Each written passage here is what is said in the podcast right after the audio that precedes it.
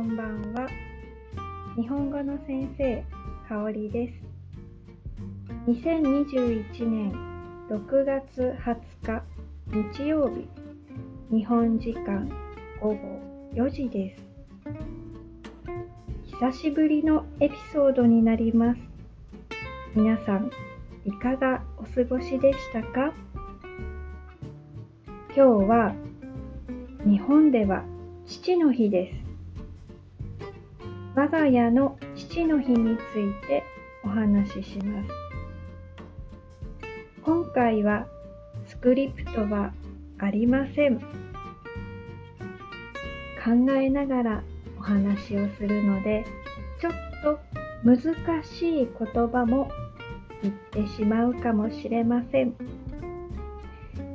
何かしながら、例えば歯を磨きながら顔を洗いながらご飯を作りながら食べながらぜひながら聞きをしてみてくださいね。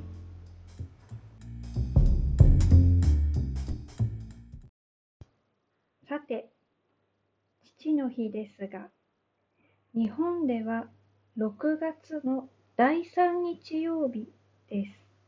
皆さんの国ではいつですか？どんなことをしますか？我が家は子供たちから夫には幼稚園で描いてきた絵のプレゼントがありました。夫と私から両家の父へのプレゼントはと言いますと私の父には何もあげませんでした。毎年何をあげるかすごく迷うんですけれども、私の父はいつも何もいらないと言います。それでも今まではビールを送ってみたり、何かおつまみになるようなものを送ってみたり、いろいろしましたが、もう70代後半、もうすぐ80歳かな。そんな父なので、そろそろお酒はやめてほしいなぁと思っているんです。それで母にも相談したんですが、いつも父はいらないというので、今年は本当に何もあげていません。後で電話でもしてみようかなとは思っています。夫の父には、今まではお酒をあげていました。地ビール、クラフトビール。いつもその時住んでいる土地のビールを送っていました。でも、今年はお酒をあげることができません。ちょっと体調を崩してしまって、今年の初め頃からお酒をやめています。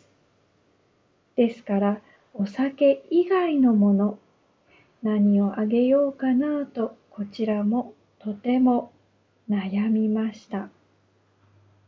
健康グッズはどうですか？と聞いてみたり、これからの季節着られる T シャツやポロシャツなんかはどうですか？と聞いてみたんですが、どうもいまいちの反応でした。それで結局、コーヒーのセットと今住んでいる千葉県の美味しいものをいろいろ詰め合わせて送ることにしました。ところで、父の日は母の日ほど盛り上がらないなぁと思っているのは私だけでしょうか。母の日は定番のお花、カーネーションがあります。何をプレゼントしようかなと迷った時は、とりあえずカーネーションでいいかなとも思えますね。でも、父の日はそこまで決まったものがありません。それで私はいつも夫の父には地ビールを送っていたんですが、今年からはそのネタもダメになってしまいました。それでコーヒーにしたわけなんですけれども、来年以降もコーヒーにして、もうこれを定番にしてしまおうかなとも思っています。今、私は毎週金曜日の夜、日本時間の夜10時から、クラブハウスで日本語を勉強している方と日本語だけで話すルームをやっています。そこで先日、父の日をテーマにお話ししたんですが、日本人以外の皆さんも、どうも父の日は盛り上がらない様子でした。本当は母の日と同じように、いつも必ず贈るものが何か決まっていたら楽だなぁと思います。